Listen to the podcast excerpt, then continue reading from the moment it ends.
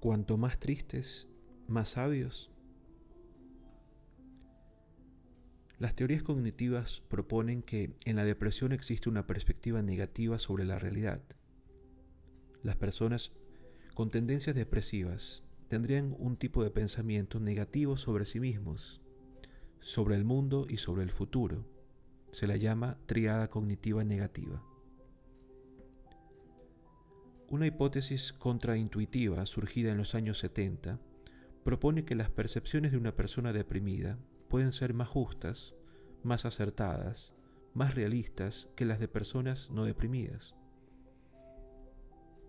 Por el contrario, las personas sin depresión tendrían una percepción demasiado positiva, no realista, es decir, una ilusión sobre sí mismas, sobre el mundo y sobre el control que tienen de una determinada situación.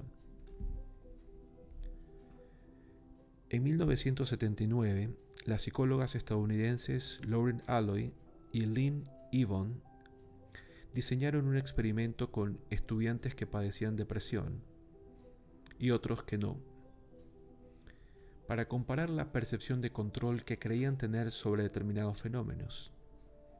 Los participantes debían elegir si apretaban o no un botón.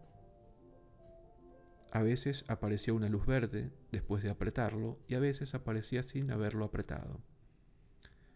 Las investigadoras armaron distintas series en las que había mayor o menor frecuencia de aparición de la luz.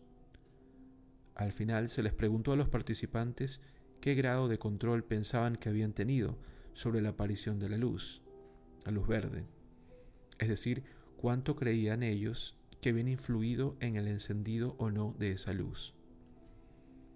El hallazgo fue que los estudiantes deprimidos eran mucho más eficientes para estimar el control que ejercían en relación con los no deprimidos, quienes solían sobreestimar su grado de influencia sobre la luz, demostrando tener una ilusión de control. A partir del estudio, se determinó que las personas deprimidas hacen juicios más precisos sobre la imposibilidad de tener control en situaciones donde en efecto no lo tienen lo que se llamó realismo depresivo. Pero una década más tarde, las mismas investigadoras encontraron que las personas deprimidas también perciben no tener control en una situación cuando en efecto lo tienen. Esto demuestra que su percepción no es más precisa en general, sino solo en ciertas situaciones específicas.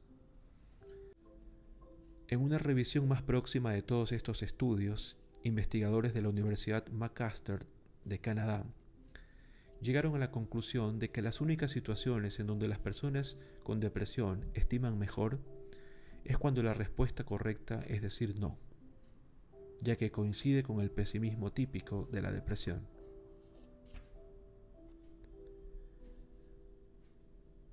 Otras críticas a la hipótesis del realismo depresivo surgen de experimentos donde lo que se evalúan son situaciones de la vida real de cada persona y no tareas de laboratorio, como estimar la probabilidad de llevar a cabo ciertos objetivos en el estudio, en el trabajo, y que los resultados sean positivos o negativos.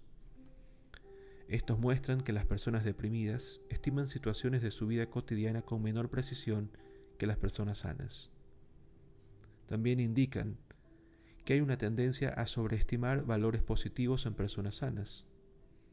Por lo tanto, parece ser necesario que quienes sufren de depresión recuperen una postura positiva, aunque a veces puede ser ilusorio. El optimismo es un elemento clave que nos permite convivir en sociedad y ser más felices. Al igual que el cínico, el deprimido a veces puede ver el mundo de modo más realista en situaciones negativas, pero con un alto costo personal. Al fin y al cabo, ser poco realista a veces tiene sus ventajas. En ciertas oportunidades necesitamos un sesgo positivo, es decir, debemos ante todo confiar en nosotros mismos y en la humanidad, ya que eso nos lleva a ser proactivos en nuestras vidas y solidarios con los demás. Para lograr objetivos es necesario invertir una cantidad de esfuerzo que requiere de un espíritu positivo al momento de encararlos, superar los obstáculos que se nos presenten y no caer ante derrotas parciales. Más aún, hay cada vez mayor evidencia de que los optimistas consiguen mejores resultados, a pesar de no contar con evidencias de ese éxito cuando comienzan su búsqueda. La respuesta a la pregunta del título de este apartado, entonces, es que ni la tristeza nos hace más capaces para transitar todos los escenarios posibles, ni tampoco la sabiduría nos vuelve fatalmente personas más tristes. Aunque también vale la pena recordar esa película de Tim Burton de hace unos años, El Gran Pez, donde lo que pasa y lo que uno desea que ocurra se funden para que al menos por esa vez la realidad no sea la única verdad.